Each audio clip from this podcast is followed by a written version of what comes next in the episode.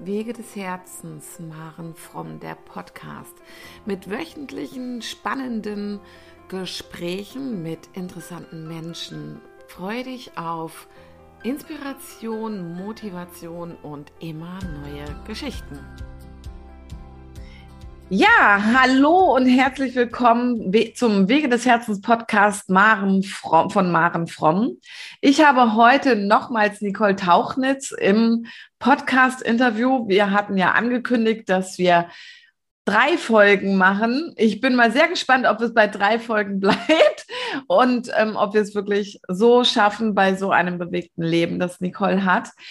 In der ersten Folge sind wir so die ersten zehn Jahre ungefähr von Nicole durchgegangen, wie sie in einer Stasi-Familie groß geworden ist. Kann man so sagen, also auch wenn es alles noch sehr geheim ist oder immer noch nicht offiziell publiziert oder darüber gesprochen wird.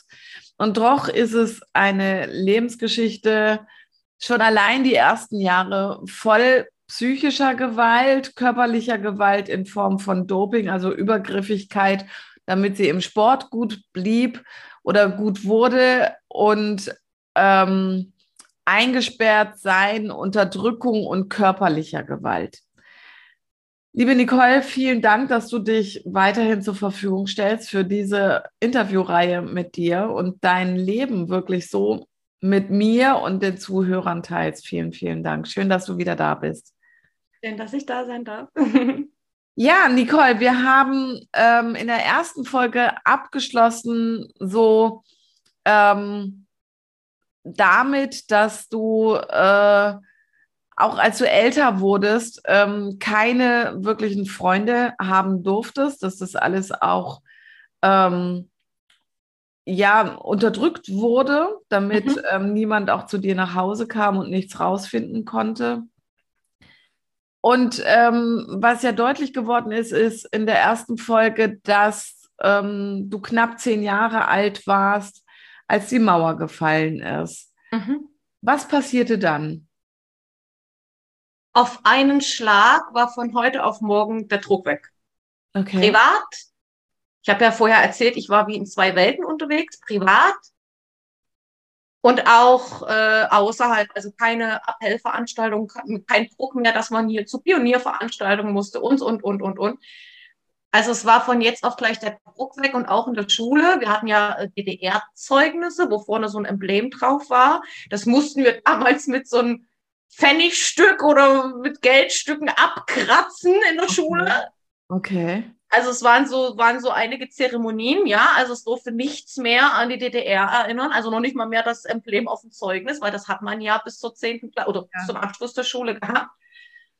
Und ähm, ja, und das Schulsystem hatte sich geändert. Also es war ja dann so, dass, äh, ähm, was ich auch schon in der ersten Folge angesprochen habe, dass dann aussortiert wurde, wer ging auf äh, äh, wer blieb in der Dorfschule und wer durfte dann aufs, auf, aufs Abitur gehen also mhm. aufs Gymnasium gehen in der Stadt. Mhm. Und ich habe ja auch erzählt, dass meine Eltern gesagt haben, nee, die Nicole, die unterstützen wir nicht, die fördern wir nicht.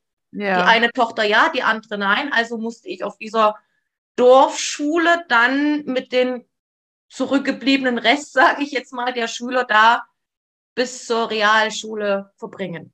Das heißt, du hast dort dann deinen Realschulabschluss gemacht. Genau, richtig. Also ich glaube, das ging dann, weil ich ja in der fünften Klasse quasi sitzen blieb oder sie haben mich sitzen bleiben lassen, ja. damit ich dann in, eine andere, in ein anderes Umfeld kam. Ähm, und ich glaube, ich war, war fünf, 15, halb 16, bis ich dann tatsächlich die zehnte Klasse dort abgeschlossen habe. Genau. Okay. Mhm. Hast du bis dahin auch deinen Sport weitergemacht oder hörte das mit dem, ähm, mit dem Ende des Systems auch auf? Also auch da war natürlich diese Wertschätzung, wo man gemerkt hat, man ist jetzt hier Elite, hörte alles auf. Okay. Also man wurde nicht mehr aufs Treppchen gehoben, äh, Tabletten gab es nicht mehr, es waren keine Veranstaltungen mehr oder Wettbewerbe, sondern nur noch das, was man heute aus der Schule kennt. Eben seine Runden da zu laufen oder seinen Weitwurf zu machen, seinen Weitsprung zu machen und so diese einzelnen Disziplinen. Ja. Ansonsten, ansonsten wurde das in keinster Form mehr irgendeinem Wettbewerb unterstellt. Ja. Also es war kein Pomporium mehr um den Sport. Mhm. So kann man das sagen. Wenn du das rückblickend betrachtest, also ich habe gerade gedacht, als du erzählt hast, dass man sogar mit, einem, mit einer Pfennigmünze das Emblem vom Zeugnis wegmachen musste, ähm, das stelle ich mir schon irgendwie krass vor als Kind. Also vielleicht macht man sich als Kind gar nicht so viel Gedanken darüber, aber ähm, auf einmal, also nicht nur, dass man ja plötzlich Reisen und oder, oder was alles wegfiel bei dir an Ritualen, die die DDR gehabt hat, ähm, aber es fühlt sich so an, als wäre auch ganz viel ausgelöscht worden so, was man ja als Identität mitbekommen hatte, also ihr als Kinder. Ähm, und ich stelle mir auf der einen Seite bei dir eine Erleichterung vor und auf der anderen Seite führt sowas nicht auch zu einer Orientierungslosigkeit? Also ich weiß noch, wie ich dann nach dieser Wende, ich stand dann vor der Schule und am Eingang war, die Schule hieß Erich Honecker Schule. Okay dass die dann einfach irgendwie, das war, ich glaube, das war auch so eine Statue von Erich Honecker und ich glaube, das wurde dann auf Mittelschule umgetauft oder irgendwie sowas. Okay. Also das war alles so. Und ich stand einfach nur da, weil man war ja vorher so in diesem Druck drin. Nach der Schule musste man das machen und so funktionieren und das machen und sich dort integrieren. Auf einmal war nicht, es war einfach nur Stille. Also ich habe einfach nur da gestanden und diese Stille in diesen Hofeingang oder dieser, dieser Eingangstüre äh, vor dieser Schule äh, da reingespürt. Und äh, ich wusste nicht, was genau war, aber ich habe nur gesagt, wow, diese Stille, mhm. diese, diese, ohne diesen Druck, also dieser Druck war spürbar weg, mhm. der von allen Ecken und Kanten vorher da war. Mhm. Es war sehr, ich habe das Gefühl gehabt, ich konnte das erste Mal durchatmen. Okay. Und war, kamen dann auch neue Lehrer zu dir an die Schule, also dass sich auch da was veränderte oder waren es alte Lehrer, die aber ähnlich weiter erzogen, wie es, wie sie es konnten, wie sie es gelernt haben? Ja, umswitchen war wahrscheinlich auch für die Lehrer ziemlich schwierig, ja. Ähm, also es hat sich vom Unterricht her was geändert, weil wir hatten ja vorher Russisch in der Schule. Mhm.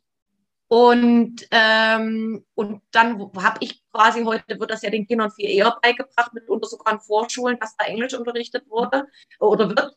Ähm, früher war es dann eben so, dass dann mit der Wende auch das Englisch als Unterrichtsfach eingeführt wurde. Mhm. Und da ich natürlich man hatte früher so eine Unterscheidung zwischen erste bis vierte oder äh, ab der fünften Klasse, wo das ja bei mir dann war, war man, gehörte man ja sozusagen dann zur höheren Klasse schon. Also früher hat man ja unterteilt, man hat ein, ähm, ein blaues und ein rotes Pionierbuch gehabt.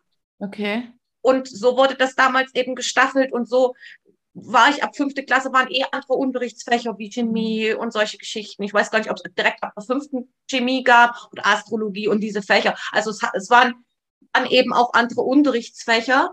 Aber sofern ich das einschätzen, und dann kamen auch andere Lehrer, Klassenlehrer, weil ja auch sowieso die kleineren Schüler andere Lehrer hatten wie die größeren Schüler mhm. dann. Das heißt, es hat sich auch der Klassenlehrer verändert, etc. Ne? Also, und dadurch, dass ich ja dann eh nochmal in eine andere Klasse reinkam, war ja eh alles äh, neu mhm. Mhm. für mich sortiert. Ja. Also sie wollten wahrscheinlich mir wirklich einen Neuanfang bieten, weil schon klar war, die Nicole, ähm, der geht's nicht gut. Okay. Okay, das haben deine, hast du, glaubst du, dass deine Lehrer das eher so gespürt haben oder kam da auch etwas von deinen Eltern? Oder deiner dir, Oma? Also ich kann dir noch nicht mal sagen, wie sie sich da abgesprochen haben aber zumindest mit dieser Empfehlung, die Nicole ist unterfordert in dieser Schule, sie muss in eine höhere Schule, mhm. sind meine Eltern nicht nachgegangen, wieso die Nicole, die hat doch gar keine Lust. Mhm. Das schafft die doch sowieso nicht. Also für sie war auch immer noch weiter Unterdrückung und ich, ich wurde ja nie gefordert, gefördert, auch später nicht. Ja. Ja, also meine Eltern haben gar keinen Bezug zu uns Kindern gehabt, mhm. wenn man so sagen kann. Mhm. Was hat sich dennoch zu Hause verändert, auch mit dem Mauerfall? Äh, wie gesagt, der Druck auch zu Hause hörte auf. Meine Eltern haben dann, also meine Mutter hatte ja weiter als Sekretärin gearbeitet, aber mein Vater, äh, weil wenn dann die Stasi wegfiel, was wollte man machen? Mhm. Dass man nicht in Verruf fiel danach, mhm. hat er eben im Haus, dann unten im Haus, damals war ja noch Videothek total hype, hat er eine Videothek äh, ins Haus unten eingebaut und hat nebenher Versicherungen verkauft. Ah, okay. Ja, und erst später dann hat, was weiß ich, das hat er, glaube ich, drei, vier, fünf Jahre gemacht und dann später erst ist er dann in die Baubranche rein. Ne? Also das heißt, das war so diese Überbrückung, mhm. die sie da für sich genutzt haben. Ja. Und bist du weiterhin eingesperrt worden, Nicole? Nein. Ab da nicht mehr. Also auch, wie gesagt, schon äh, mit acht oder neun nicht mehr, was ich vorhin sagte. Ne? Also es ging nicht bis ganz zur Wende, weil das meine Schwester aufhielt. Ja, okay. Ja. Dann ist ja im Grunde genommen dieser Mauerfall eine Riesenerlösung für dich gewesen, oder? Richtig. Und ich habe mir auch gesagt, was wäre, wenn das weitergegangen wäre, hätte ich dann auch meine Zähne verloren. Mhm. Dass man mich hätte geschützt, gesundheitlich, dass man hätte da zumindest eine Basis des Dopings genommen über die Zahnpasta. Ja, mhm. ja habe ich mir oft drüber nachgedacht. Das war sozusagen meine, meine, mein Glück mhm. auf meinem Weg. Ja. Mhm. Mhm. Magst du mal selber, ich weiß, dass du dich gut vorbereitet hast, ähm, hast magst du mal jetzt einfach so frei von dir weg erzählen, ohne dass ich jetzt groß Fragen stelle. Wie ist dein Weg weitergegangen? Ähm, weil wir sitzen ja heute auch oder sitzen überhaupt für diese Podcast-Reihe zusammen, weil du einen sehr tollen Weg im Grunde genommen gegangen bist für dich, du gut für dich in die Heilung gegangen bist. Und ich habe dich ähm, am ersten, im ersten Podcast ja auch vorgestellt und habe dort erzählt, dass du heute mit Traumaarbeit ja auch Menschen begleitest. Ähm, und da würde mich mal, mich persönlich und auch für die Zuhörer interessieren, wie ging dein Weg weiter und wann hast du wirklich für dich gemerkt, ich muss hier zum Beispiel auch raus aus meinem Elternhaus. Ich brauche eine Veränderung, sonst ähm, sonst werde ich nie mein Leben leben können. Ja. Hm, wie ging es weiter? Hm, ich habe dann mich irgendwie arrangiert mit den, sage ich mal, letzten fünf Schuljahren, ja, bis zum Abschluss. Ähm, auch mit der neuen, neuen Klasse, mit den neuen Gegebenheiten, die da waren. Und je älter wir ja auch als Kinder wurden, desto mehr habe ich das Gefühl gehabt, dass auch die, hm, die Kinder untereinander nicht mehr so aufeinander losgegangen sind, weil die waren ja auch in diesem System vorher so gehandicapt und, und, und angehalten, sich gegenseitig, ne? Ja. Hm. Ich habe dann, weil ich ja, wie gesagt, auch gar keine Kleidung von meinen Eltern bekommen habe. Ja, also es war immer nur das abgetragene Zeug meiner großen Schwester. Habe ich dann mit 14 angefangen, in den Ferien zu arbeiten. Mhm. In einer Hühnerfarm. Okay. Auch das ist für mich mal im Nachgang sehr traumatisch, wenn man eben sieht, wie diese Viecher angefahren werden, äh, äh, getötet werden und man dann jede einzelne Station bis zur Verpackung da durchlebt. Ja. Ähm, und ich bin da aber durchgegangen bin da durchgegangen, weil ich habe mein erstes eigenes Geld verdient und konnte mir davon auch so das eine oder andere kaufen. Und ähm, weil ich habe ja auch kein Taschengeld oder sowas, was ja eigentlich in der Regel ist, was man ja schon so als Eltern irgendwo einplant. Mhm. Das hatte ich in der Form nicht so, ich weiß gar nicht, ob es vorher war, aber ich glaube, das war danach noch, dass ich sogar äh, abgedriftet bin und mit einer Freundin zusammen. Sie hatte Eltern, die hatten kein Geld und meine Eltern hatten Geld und haben es mir nicht, haben mir nicht oder haben mir eben nicht zukommen lassen als Taschengeld.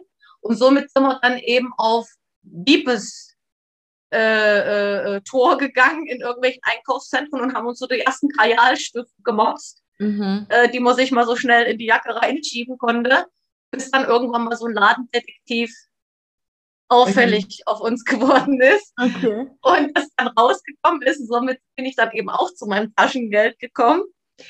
Ähm, also meine Eltern hatten eben auch kein Vertrauen zu mir. Also es war überhaupt nichts Greifbares, also keine Substanz, kein, kein, kein Verlass auf meine Eltern in irgendeiner Form. Also ich war immer auf mich alleine gestellt, schon sehr, sehr früh. Ja. ja. Musste ich alles mit mir selbst arrangieren. Mhm. Und ähm, ja, ich habe mich dann durchgeboxt. Ich habe dann ähm, meinen Abschluss gemacht, Durchschnitt, regulär. Ja. Und äh, bin dann, weil meine Eltern das so wollten, äh, bin ich dann, äh, die hatten da ihre Beziehung spielen lassen, hatte ich dann eine Friseurausbildung angefangen direkt nach der Schule. Okay. Ähm, und habe nebenher in der Diskothek in der Garderobe angefangen zu arbeiten. Aber es für mich war wichtig, irgendwie willst du dir ja was leisten können. Ja. Ja. Und ja, die Ausbildung habe ich dann zwei Jahre gemacht, bis ich 18 war. Weil mein Vater hat ja gesagt, so, du hast die Beine unter meinem Tisch, mach die Friseurausbildung. Mhm. Und äh, das funktioniert für mich nicht. Und für mich war die äh, Ausbildung, es war mir auch sehr, sehr oberflächlich. Ich bin ja ein sehr tiefgründiger Mensch. Da war für mich klar, okay, hier geht's nicht weiter, weil ich eben auch da äh, irgendwann ähm, kurz vor meinem 18. Geburtstag ähm, ähm, nach Leipzig mit dem Zug gefahren bin, um da eben bei einem deutschen Meister meine Ausbildung weiterzumachen. Und die hatten Arbeitszeiten bis abends nur ja gut halb elf. Also die hatten richtig, die haben ihren Kunden eben da auch einen Service angeboten und ich bin da mit dem Zug nicht mehr zurückgekommen. Meine Eltern haben mich nicht abgeholt. So habe ich dann eben auch mal schnell an der Bahnhofsmission geschlafen. Okay, war so Art, also deutsche Meister finde ich jetzt ganz spannend ist Dieter Keller äh, in Leipzig auch gewesen. Der ist bei uns, also der ist hier aus der Region sehr berühmt. Ja, ich weiß gar nicht mehr, wie sie hieß. Das also, ist schon okay, so lange her.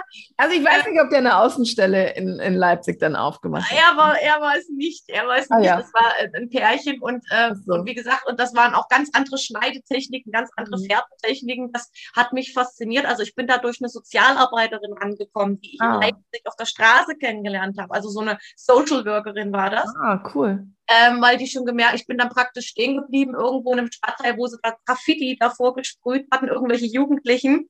Und, äh, und da war dann eben eine Sozialarbeiterin und die hat mich aufgenommen und sie sagte, was willst du denn? Und äh, hat sich mir wirklich angenommen, das war mein Engel.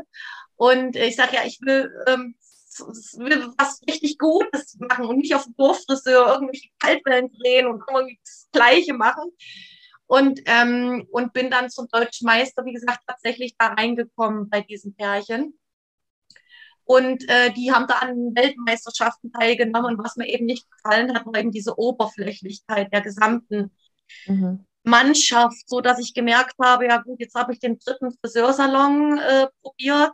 Der andere war auch in der Stadt der andere aus dem Dorf raus in die Stadt. Und wie gesagt, ich musste ja öfters auf der Bahnhofsmission schlafen, ja. äh, um dann am nächsten Morgen nach Hause den ersten Zug zu kriegen, äh, nach Hause nochmal drei, vier Stunden schlafen, um die nächste Schicht anzutreten. Und ich habe dann gesagt, so insgesamt, das ist nicht mein Weg. Und dann bin ich auch 18 geworden, hatte dann auch meinen Führerschein, den ich mir erarbeitet habe und bin dann ähm, und habe dann die Friseurausbildung hingeschmissen und bin dann, ich glaube, ich war 18,5 bin ich mit Hilfe meiner Schwester, die sich für mich eingesetzt hat, von zu Hause rausgekommen, weil mein Vater wollte mich gar nicht gehen lassen. Okay. Und ähm, bin dann in eine WG gezogen. Das war auch ein glücklicher Zufall, wie mir das alles zugekommen ist. Und bin dann in diese WG gezogen. Das war eine Dreier-WG. Und wo? Äh, in Leipzig dann. Okay. Ja, in Leipzig dann. Und, äh, und ich wollte komplett neu anfangen. Ja. So, mein Vater hat gesagt, ja, okay, du willst alleine klarkommen, von uns kriegst du nichts. Okay. Also der hat auch nicht verstanden, dass ich aus dieser Gewalt raus wollte, die ja auch er immer noch hatte, auch im Nachgang noch. Also die Gewalt äh, meiner Mutter gegenüber. Ja. Bei mir hat er dann die Gewalt gar nicht mehr so äh, durchkommen lassen, aber meiner Mutter gegenüber.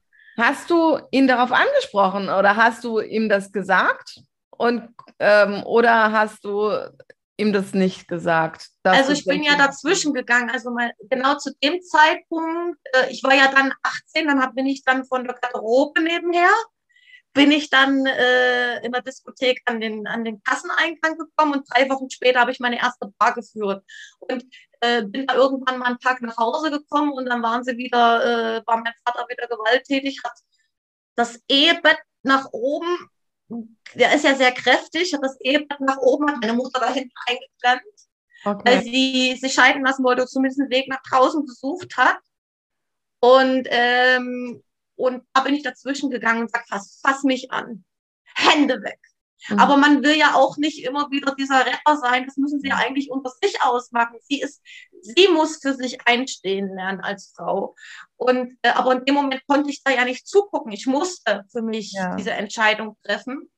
Aber meine Mutter hat den Absprung nicht geschafft in dem Moment. Ja. Sie hat sich da wieder einholen lassen. Und ich habe gesagt, Vater, ich möchte nicht in dieser Gewalt sein, wenn ihr euch die Köpfe einschlagen wollt, macht das unter euch, ich bin jetzt alt genug, ich ziehe aus. Okay, okay. Und habe mit jeglicher Konsequenz gesagt, und wenn ich zehn Jobs auf einmal machen muss, mhm. habe mich dann selbstständig gemacht, also einen Gewerbeschein angemeldet, damit ich äh, mehr Chancen hatte auf Aufträge in der Promotion, in die Bars, die dann eben mich nicht als kleinen äh, Dings ein, einstellen mussten, so, sondern eben Auftrag. Ich habe eine Rechnung geschrieben und habe mein Geld bekommen. Marktforschung, Solarium, ähm, alle möglichen Jobs, die sich mir eben angeboten haben, ja, äh, Massagen in Hotels, irgendwas, wo ich meine Kompetenz einsetzen konnte. Ja. Und habe dann mit 19 die Physiotherapie-Ausbildung angefangen, wo ich in Kontakt mit meinem Körper gekommen bin. Okay. Ja, nun das was? heißt, da kann, also wenn man sich das anguckt, das ist so dann der, der erste Moment, wo, wo du mit dir ins Gespür gekommen bist. Die Ausbildung mhm. zum Physiotherapeuten. Mhm. Bis dahin hast du funktioniert, mhm. mehr oder weniger, ähm, mhm. hast zwar gemerkt, ähm, hier läuft was gewaltig schief und das ist was, was ich nicht will. Mhm. Ähm, und jetzt bin ich offiziell erwachsen und gehe in der Form meinen Weg, wie ich das kann. Und mhm. dann kamst du auf Physiotherapie. Nein, das war meine Schwester, die mich da ah. eigentlich, äh, sie sagte, weil ich war ja so, was mache ich denn jetzt? Und da mhm. sagte sie, du bist, hast doch so viel Energie, weil wir Projektoren sind ja so, sind wir wieder beim Human Design. Wir Projektoren können ja mehr Energie produzieren, wenn wir sehr viele Energietypen in der Nähe haben. Und ich hatte damals unheimlich viel Energie. Mhm. Ja, ich war ja viel unterwegs, viel unter Menschen, ja, als, als Jugendliche, sag ich jetzt mal, ja, ja. oder junge, junger, junger, junger Mensch. Und, ähm, und habe ja nebenher, wie gesagt, viele, viele Jobs gemacht, um mit auch diese Physiotherapie, war eine Privatschule. Ja. Und äh, die musste ich, also ich musste mir meine, ich hatte, bin dann ausgezogen aus der WG, meine erste eigene Wohnung. Mhm. Ja, das war dann eine anderthalb Raumwohnung in Leipzig. Ja. Und ich musste mir ja dann die Schule bezahlen, die ja. Schulgebühren bezahlen, die äh, Materialkosten bezahlen, mein Auto bezahlen, meine äh, Wohnung, habe ich schon gesagt, weißt du? Ja, ja, genau. Ähm, meine Klamotten und meine Feierei. Man will ja als Jugendlicher auch unterwegs sein und, und Party machen, ja, das war ja auch mein Interesse. Und obwohl ich meistens da, wo andere Partys gemacht haben, natürlich gearbeitet habe, weil ich äh, habe ja, äh, hatte ja keine Eltern, die mich im Gegensatz zu meinen anderen Freunden, die ich mir dann aufbauen konnte, natürlich die unterstützt wurden. Mhm, mh. Ja. Also deine Eltern, also und du hast deine Eltern, theoretisch hättest du ja dann das einfordern können, deine Eltern hätten dir den Unterhalt zahlen müssen. Aber das habe ich gemacht. Ah, hast du gemacht. Und habe ich gemacht. Äh, mein Opa kam dann dazwischen und sagt, hier wird nicht geklagt in der Familie. Okay. Und dann äh, mein Opa väterlich, äh, äh mütterlicherseits, von dem habe ich sehr viel gestanden und sehr nah. Okay. Also den habe ich sehr vertraut. Und dann habe ich das auch äh, zurückgezogen. Okay. Und da hat er dann eben mehr dazu gegeben und habe ich gesagt, du bist aber nicht mein Vater. Ja. Nicht mein Vater, das müssen die Eltern eigentlich tun. Ähm, aber ich habe es dann, weil er es so wollte, habe okay. ich das dann eben so belassen, ja. Okay. Ja, aber du hast schon, also deine Lebensenergie bedeutet, äh, also hat dich schon auch ganz schön kämpfen lassen, oder? Und so einen gewisse Überlebenstrieb, ja. Ja, Überlebenstrieb und Gerechtigkeitssinn und Sturheit vielleicht auch? Was meinst du mit Sturheit? Inwiefern? Ja, dann ähm, zu sagen, ich schaffe das jetzt, ich ziehe das ja, jetzt einmal durch. das, genau. Mhm. Und aber auch, und auch dann, auch wenn du, wenn du ähm, die Klage zurückgezogen hast, deinem Opa zuliebe, ihm dennoch zu sagen, du musst das aber eigentlich gar nicht, es muss mein Vater. So, also trotzdem noch darauf zu drängen, mitzuteilen oder deutlich zu machen, was für dich Recht und was Unrecht ist. Mhm. So. Mhm. Da Das- kam wieder so dieses Wahrheitsding durch. Ja, genau. Ja, genau. okay, und dann, ähm, ja, wie hast du dich in der Physiotherapie-Ausbildung gefühlt? Also, wie war das für dich, da das zu starten?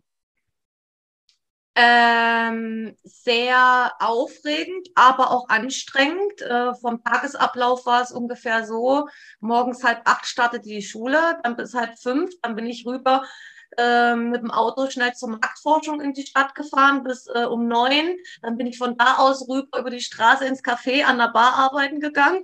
Und Okay. von da aus äh, habe ich nach der letzten Spätvorstellung die Kinoseele gesaugt. Boah. und äh, habe dann zwei, drei Stunden am Tag geschlafen und äh, dann musste ich wieder in die Schule. Ja, Wahnsinn. Und damals hatten wir ja noch nicht so ein Informationsnetz wie heute. Das heißt, wenn ich irgendwelche ähm, Informationen haben wollte, musste ich mich ähm, in Bibliotheken anstellen, um diese Informationen zu bekommen. Das heißt, äh, da musste ich auch noch zwischendurch irgendwie Zeit finden, um das zu organisieren. Also sehr, sehr, sehr, sehr aufwendig. Äh, wie gesagt, im Gegensatz zu meinen Mitstudenten, die äh, unterstützt wurden und natürlich die ganze Zeit Zeit hatten, entweder zu feiern, zu lernen und Spaß zu haben. Mhm, mhm. Also, ähm, obwohl ich habe es keinem gesagt, also ich war nie jemand, der sich in eine Opferrolle gestellt hat, sondern ich habe einfach gemacht und bin dann halt in der Schule in, eingepennt und habe natürlich nicht äh, ähm, so, habe natürlich bittere Blicke gekriegt, die will ja gar nicht, die hat ja gar keinen Bock Ja, weil ich auch nie gesagt habe und andere teilhaben lassen, woran liegt das jetzt überhaupt, dass ich auch so deinen Lehrern gegenüber nicht. Also bist du nie angesprochen worden. Doch, äh, wir hatten damals eine, eine ähm, ähm, äh, Unileitung, kann man sagen, äh, die dann sagte, du Nicole, ähm, du hast viele Fehlzeiten oder dies und das. Äh, dann habe ich, hab ich ihr erzählt, dass ich das alles alleine stemmen muss, Ja. um überhaupt in dieser Schule sein zu können und leben zu können. Ich äh, arbeiten gehen muss. Und dann sagte sie, da musst du dir aber Prioritäten setzen. Und da sage ich, das ist meine Priorität. Mhm. Also mehr kam dann auch nicht. Ah, okay. Und Ja, hast du also- abgeschlossen dann? Nein, Ah, okay. Es war dann so, dann ähm, war es wirklich so, dass ich, ich habe sehr alles gemacht, was ich konnte, jede freie Minute gelernt, gearbeitet Ja. ähm, und wie gesagt, wo andere feiern waren, habe ich gearbeitet. Also es war eigentlich nicht so, dass ich aktiv groß feiern war, sondern eher da gearbeitet habe, wo andere Mhm. feiern waren.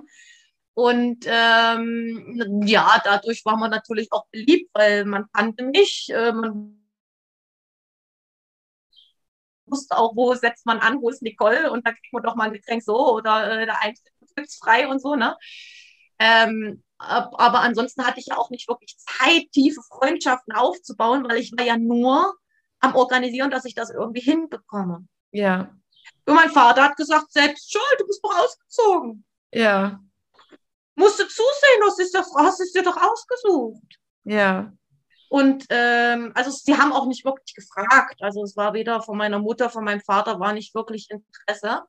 Und somit habe ich die Ausbildung ungefähr, also hat mir ein halbes Jahr auch wie bei der Friseurbildung, Ja. Ausbildung eigentlich quasi nur so ein halbes Jahr gefehlt, ungefähr so. Ähm, und ähm, habe dann als Überbrückung danach bin ich in, äh, habe ich ein soziales Jahr gemacht in einer Behindertenwerkstätte. Da Mhm. gab es nur 300 Euro. Und dann kam meine ehemalige Mitbewohnerin auf mich zu und sagte, Mensch, Nicole, wenn du das machen willst, und das ist ja auch alles gut, aber äh, du kriegst ja nur 300 Euro im Monat, kannst dir doch nichts leisten davon. Wie willst du denn das überleben? Ich habe eine Lösung.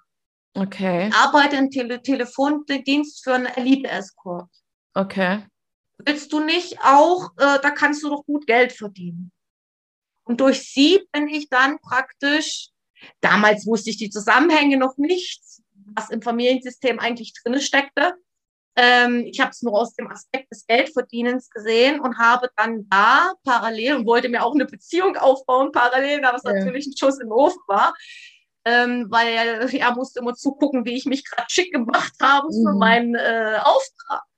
Mhm. Und dort bin ich das erste Mal in Kontakt gekommen, dass mich viele Männer gebucht haben, um zu sprechen. Also sie haben schon damals gemerkt, oh, da ist aber sehr wertvolles Input in der Nicole und haben mich gebucht, natürlich unter einem Künstlernamen, äh, um mit mir zu sprechen, weil sie es mit ihren Frauen nicht konnten. Okay. Also weniger sexuell, sondern es hat sich dann so entpuppt, eher die Nicole zu buchen, weil mit der können wir tiefe Themen aufgreifen und hier kann ich endlich mal sprechen. Ja. Auch in jungen Jahren da hatte ich wohl anscheinend schon diese Tiefe, die andere Männer an mir interessiert hat. Mhm. Ich würde noch mal ganz kurz, bevor wir da weitermachen, ganz kurz, du hast vorhin gesagt, dass du in der Physio-Ausbildung das erste Mal mit deinem Körper ein bisschen in Kontakt mhm. gekommen bist.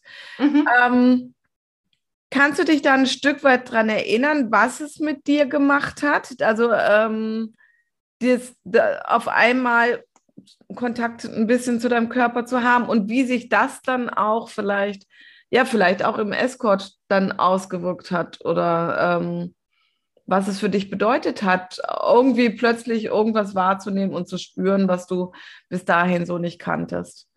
Ich, ich, ich war, wie gesagt, meinem Trauma, was ich heute aus Kindheitsaugen erzähle, nicht bewusst. Das war komplett verschüttet.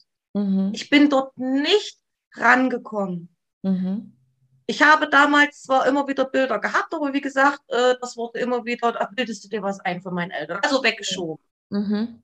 Das heißt, ich habe dann nicht in der Ausbildung äh, unter dem Aspekt, jetzt muss ich hier aber mein Trauma heilen oder so mhm. empfunden, sondern es war eher so der ähm, Kontakt des, des Körpers, der Körperlichkeit. Mhm des, des Spürens, das, was ja eigentlich die Seele sich wünscht. Deswegen ist ja, inkarniert ja überhaupt eine Seele, um zu spüren, zu fühlen. Ja, genau. Ja, über den Körper. Ja, und auch mal, also ich hatte so gerade das Gefühl, auch mal durch Massagen oder ähnliches auch mal schöne Berührung, ja, also keine qualvollen, sondern schön und angenehm, also dass Berührung etwas Schönes sein kann.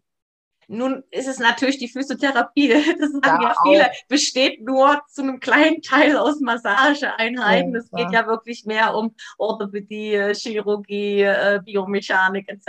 Ne? Also das waren nur Teilbereiche, die mhm. Massage. Mhm. Und das habe ich natürlich sehr genossen. Ja, das glaube ich. Das habe ich sehr, sehr, sehr genossen. Also das war natürlich mein Lieblingsfach. Ja. ja?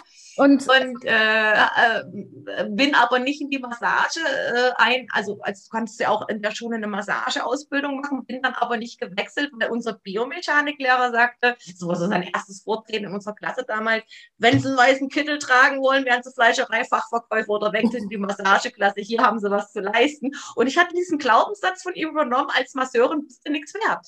Okay, alles klar ja, also so habe ich gar nicht drüber nachgedacht, zu dem Zeitpunkt aus der Physiotherapie in die Massageausbildung zu wechseln, wo ich mir später natürlich gedacht habe, völlig idiotisch, was da ja jemand eingepflanzt hat. Ja, ja. aber so, so, hat man halt damals, äh, war man halt beeinflusst als ja. Noch, ja. ja. oder Teenie, wie auch immer man das nennen mag, ja, als junger Mensch. Und mhm. wie war es, also weil du hast gerade gesagt, ähm, ähm, äh, als du in diese Escort-Szene gerutscht oder gekommen bist, mhm warst du auch gerade dabei, dir eine Beziehung aufzubauen, die das dann natürlich nicht ausgehalten hat. Wie war, wie waren deine Männerbeziehungen bis dahin? Gab es da schon und wie ging es dir damit? Also, oder hattest du gar keine Zeit, weil du ja immer jobben warst oder arbeiten warst irgendwie? Wie war dein, dein Bedürfnis, dein Verlangen, dein Wunsch nach Nähe, nach ähm, Beziehung, nach Sexualität vielleicht auch? Mm, also ich war Spätzünder, kann man sagen. Ich hatte, ich glaube, ja, irgendwann habe ich mir mit 17 halb gesagt, ja komm, da war ein Mann und äh, oder ein Junge, kann man sagen. äh, äh, wo ich so mein erstes Mal hatte und äh, ich dachte, ja, willst du als ewige Jungfer sterben? So, ne? Das war natürlich komplett, aber nicht wir mit Gefühl. Das war wirklich so ein, oh Gott, mit, was soll das mit dir werden? Ne? Ja. Und mit 18,5 hatte ich dann eine Beziehung, die hm, wie soll ich ihn sagen? Also er hat schon gemerkt, irgendwas stimmt mit der Nicole nicht. Aber man konnte es nicht wirklich greifen. Okay. Und ich habe damals die Beziehung beendet, weil ich nicht wollte, dass er seine Karriere, weil er wollte dann, er hatte in, Magdeburg studiert, internationales Management. Ich wollte einfach nicht, dass er sich seine gesamte Karriere zerschießt weil er wollte dann auf BWL wechseln und das wäre ja nach unten gestuft gewesen. So habe ich das damals gedacht und, ähm, und wollte dann nach Leipzig mit mir zusammenziehen und ich sage, oh Gott, oh Gott, nee, und äh, äh, wir sind noch so jung und äh, er hat von Ewigkeit gesprochen und Kinder und heiraten und ich war total überlastet davon. Ich, mhm. ich habe die Beziehung dann beendet, obwohl ich ihn geliebt habe. Ja. Ähm, also das war, hat sich auch durch die anderen Partnerschaften gezogen, wo ich sagen muss, auch die nachfolgenden waren kaum ohne Pause dazwischen. Mhm. Habe ich mich immer wieder auf Männer eingelassen und wenn es enger wurde, bin ich abgehauen. Mhm. Immer wieder das gleiche Schema da, bis ich 28 war. Ja. Ja, dann mag ich jetzt zu deinem Escort, weil das ist ja irgendwie so ein Stück weit auch ausschlaggebend, ähm, dass du ähm, vielleicht auch deine Berufung ein bisschen gefunden hast. Mhm. Ähm, wenn dort ähm, du wahrgenommen hast, okay, die buchen mich gar nicht unbedingt nur für die Begleitung und vielleicht auch für sexuelle Bereiche, sondern ähm, wir schwätzen viel mehr als alles andere. Was hat das mit dir gemacht? Hat es, ähm, hat es dich gestärkt oder hat es dich auch erstmal verunsichert? Was, wie war das für dich? Hat mich gestärkt. Ich wurde einerseits richtig gut bezahlt ja. und konnte natürlich so meinen Unterhalt bezahlen.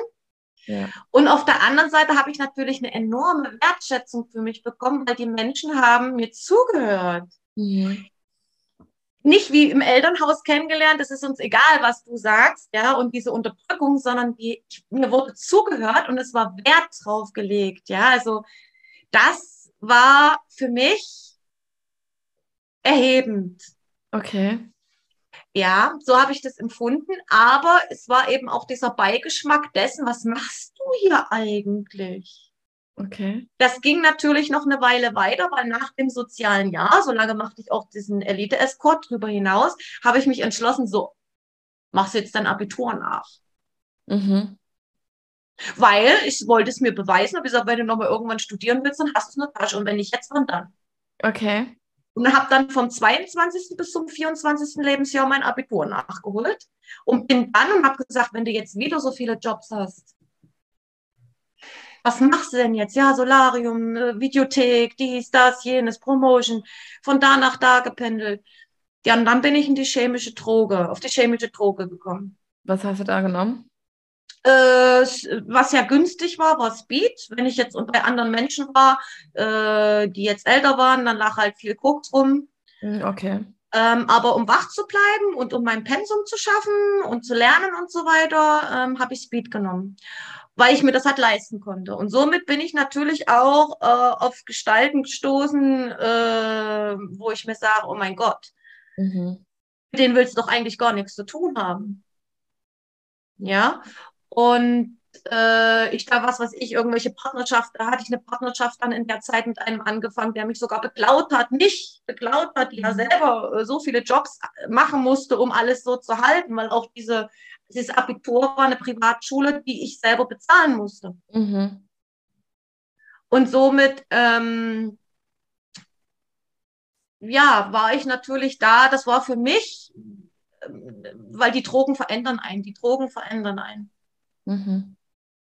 Und ich habe gemerkt, es war dann so, dass ich mit 22 meinen mein Golden Retriever Hund geholt hatte, auch in der Zeit. Und die hat mir ganz stark gespiegelt, das gefällt mir aber gar nicht, was du da machst. Ja. Das, äh, du bist gar nicht du.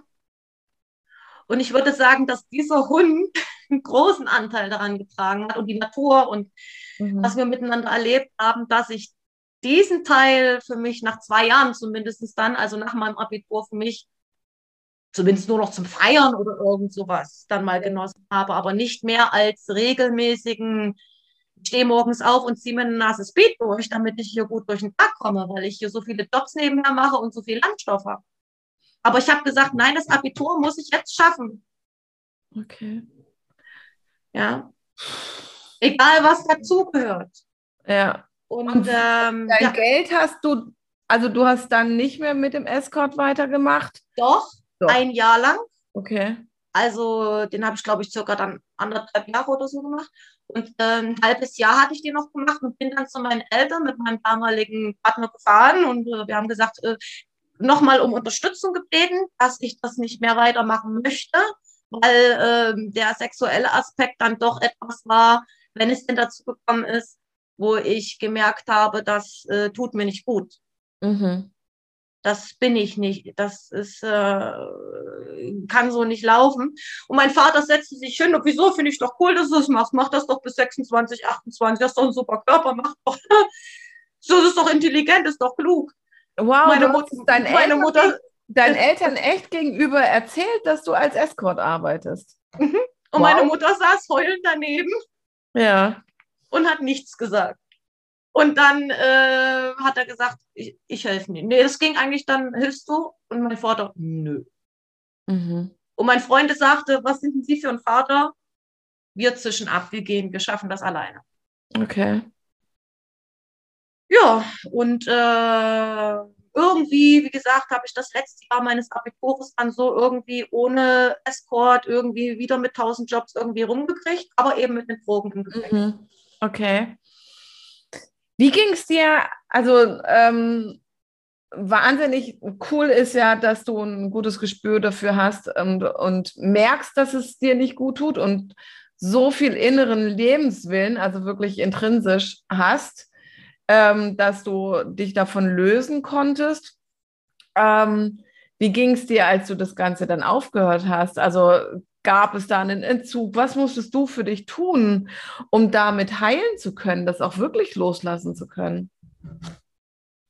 Ich habe es einfach gemacht.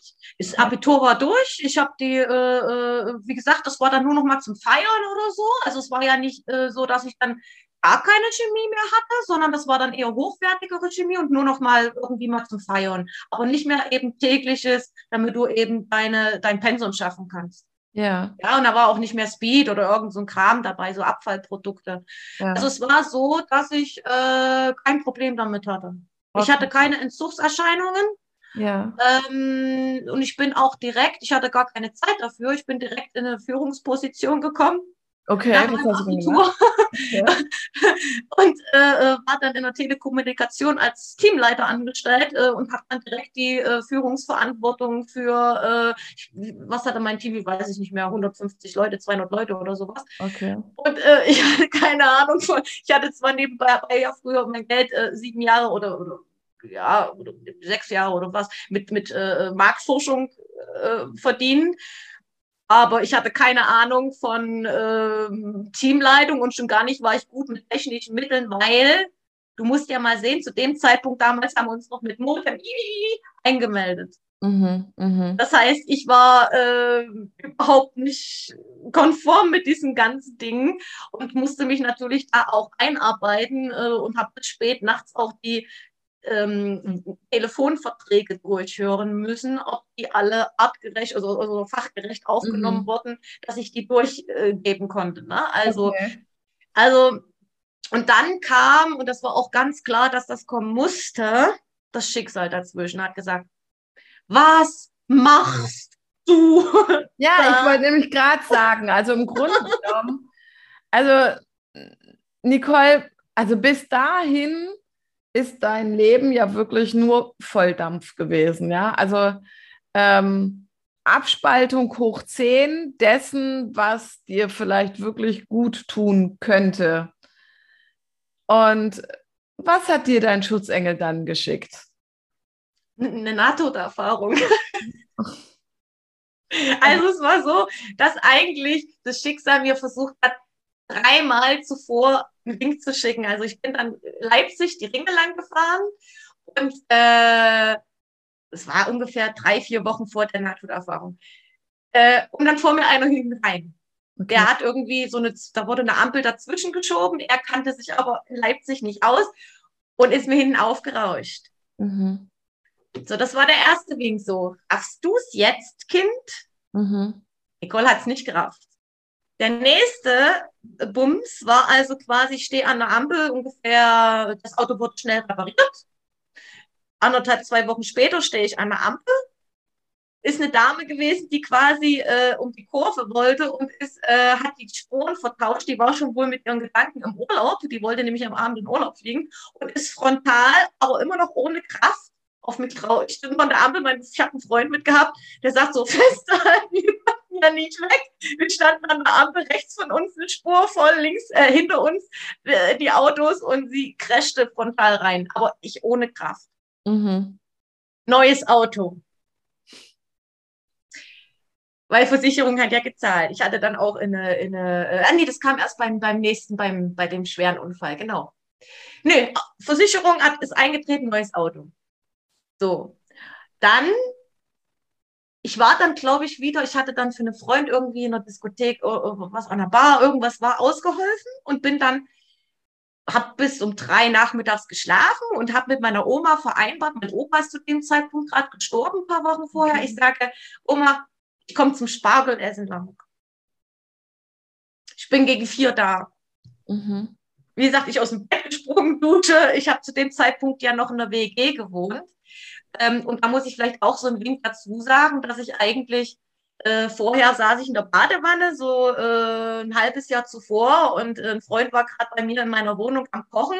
Und ich sag, du komm mal rüber, ich muss mir eine WG gründen. Der so, bist du gar kein Typ für eine WG, komm, lass das mal sein. Ähm, und ich sage, doch, ich kriege die Eingebung, ich muss eine WG gründen. Okay. Und ähm, ich sitze den nächsten Tag in der Marktforschung und da war eine aus Berlin, die sagte, ja, ja, wir haben eine WG gegründet. Ach so und so habe ich das gemacht und innerhalb von, von, von, von drei Wochen hatten wir alle Leute zusammen. Wink des Schicksals. Mhm. Weil wir mussten ja hinten an der Marktforschung mal anfragen, wie die Familien oder die, die Konstellationen im Haushalt sind. Und, äh, und so war es denn dann. Ich habe eine, äh, eine Wohnung gefunden ich glaube, das hat keine Woche gedauert, habe ich alle Leute zusammen gehabt, eine Buchbinderin, einen IT-Studenten, Medizinstudenten und ich halt als Überlebungskünstlerin, wie sie mich immer ja. genannt haben. Und dann kam der Unfall. Okay. Also ohne diese WG hätte ich nicht überleben können. Ja. Was ist passiert? Ich bin dann äh, zu dem Spargelessen und bin die Landstraße lang und hätte praktisch nur noch ja, anderthalb, zwei Kilometer gehabt, ist ein Typ auf einer langgezogenen Kurve lang gekommen im Überholmanöver auf mich zu. Und der Witz ist, wir sind praktisch ein Hauch aneinander vorbeigezischt, weil ich ausgewichen bin. Und ich war, ich hatte Herzrasen, ich, ich hatte einen Renault Clio damals, ja, ist, das ist ja wie so ein Trabi, so ein Pappding, ne? da hält ja nichts groß aus, kein Knautschzone, nichts. Und äh, und ich war schon auf der Spur, ich dachte nur so, und auf einmal war wie so eine imaginäre Kraft von rechts, wie so ein Riesenflügel, der aus mich aufgeholt hätte, so imaginär und gegen meine rechte Seite gesteuert hätte. Und so bin ich dann. Okay. Und dann war ich weg. Also ich war noch da, also ich hatte äh, mehrere Löcher im Kopf, mehrere, äh, Gesicht war alles, äh, dass ich überhaupt so repariert bin. Die Haut ein Wunderwerkzeug der Natur, sage ich nur äh, Loch im Bauch ähm, und so weiter und ähm, konnte auch reingucken. Okay. Also ich war noch bei Bewusstsein und es waren genügend Leute, die angehalten haben, außer der Typ, der letztendlich den Fehler gemacht hat. Der war über alle Berge. Ja. Wir sagten, wir konnten uns das Zeichen nicht merken, das ging alles so schnell, die kamen dann alle zu mir äh, ich lag da am Graben und bin erst im Krankenwagen quasi, ob ich gestorben bin, kann ich dir nicht sagen, aber ich habe eine Nahtoderfahrung für mich erlebt. Ich bin praktisch drüber geschwebt, haben gesehen, wie die an mir rumgebastelt haben und mein Leben gekämpft haben. Ja. Und das war dann so der Punkt, wo ich gemerkt habe, da gibt es noch eine andere Ebene darüber hinaus, über das, wo wir uns hier in dieser Matrix bewegen. Mhm. Wie alt warst du da? 26. Okay. 26. Und somit konnte ich auch ja, nach dem Unfall ähm, war ich quasi gehbehindert. Also ich hatte alle Beine, also Beine waren gegipst. Äh, ich habe dann in der Zeit, das, ich war ein Jahr nicht arbeiten, habe dann in dem Jahr ähm, vom Arbeitsamt damals, äh, ich habe mich dafür selber entschieden, mein Englisch aufgepäppelt mhm. und einen Zehnfinger-Schreibsystemkurs in der Volksschule gemacht, weil es hat mich immer so gestört, dieses Einfinger-, Zweifinger-Schreibsystem, ja. da, Suchsystem, weil ich ja mit Wort und Schrift so, so, so zusammenlaufe. Und somit ähm, habe ich es aber immer noch nicht kapiert. Und mir war klar, du musst jetzt wieder was machen nach dem Jahr. Mhm. Und habe mir eine Landkarte ausgefalten zu Hause auf meinem Tisch. Augen, eine Deutschlandkarte. Ja. und bin dann mit dem Finger auf die Karte drauf und bin dann mit dem Finger in Koblenz gelandet. Okay. Und habe mich dann äh, als Personaldienstleister in Koblenz beworben. Und äh, Fakt war, dass diese Filiale nicht eröffnet wurde und somit haben sie gefragt, würden sie dann in Köln in der Filiale anfangen? Mhm. Ich so, ja, machen wir. Ja, das machen sie doch sowieso nicht hier umziehen und so. So viele Leute haben schon gesagt, die machen das und so weiter. Ich sage, ich, wenn ich das sage, dann mache ich das. Mhm. Gesagt, getan. Drei Monate später war ich dann hier im Rheinland. Oder okay. zwei Monate später, das ging okay, die Zucki, meine WG hat sich aufgelöst. Okay. Die haben sich ohne, sich dich, ohne dich sind sie nicht geblieben? Nein. Okay. Die WG hat sich aufgelöst. Und ähm, ja, und ich bin dann hier im Rheinland gelandet. Das war ich in Köln in der Filiale, dann nach Bonn, äh, dann äh, habe ich den, An äh, den äh, hab ich noch, war ich noch in zwei, drei anderen Personalfirmen. Und dann habe ich gesagt, stopp, hier stimmt was nicht. Das ist nicht dein Weg. Okay, also das hast du zu dir selber gesagt. Mhm. Ich habe auch in der Zeit äh, ähm, so ja mit Meditationen äh, so bin ich langsam in Kontakt gekommen. Äh, einen ersten Tantra-Kurs, wo ich damals von einem Mann mitgeschleppt wurde, den ich da kennengelernt habe. Ähm, wo ich aber noch nicht wirklich viel mit Tantra und dem Ganzen da der war jetzt auch nicht wirklich gut aus heutiger Sicht. Mhm. Ähm, aber es waren so die ersten, die ersten Kontaktgeschichten, die ich überhaupt in irgendeiner Art zur Selbstfindung oder wie man das nennen mag oder Persönlichkeitsentwicklung angegangen bin. Ähm, und habe gesagt, so stopp, Personal weg. Ich habe alles gekündigt. Da war ich dann ungefähr 28, 29 Okay. Dann bin ich nochmal an der Bank gewesen, am Flughafen und habe da nochmal gearbeitet und ähm, mich mit ein paar Promotion-Jobs um die Runden gebracht. Und, ähm, und dann mit 30 macht's Klick.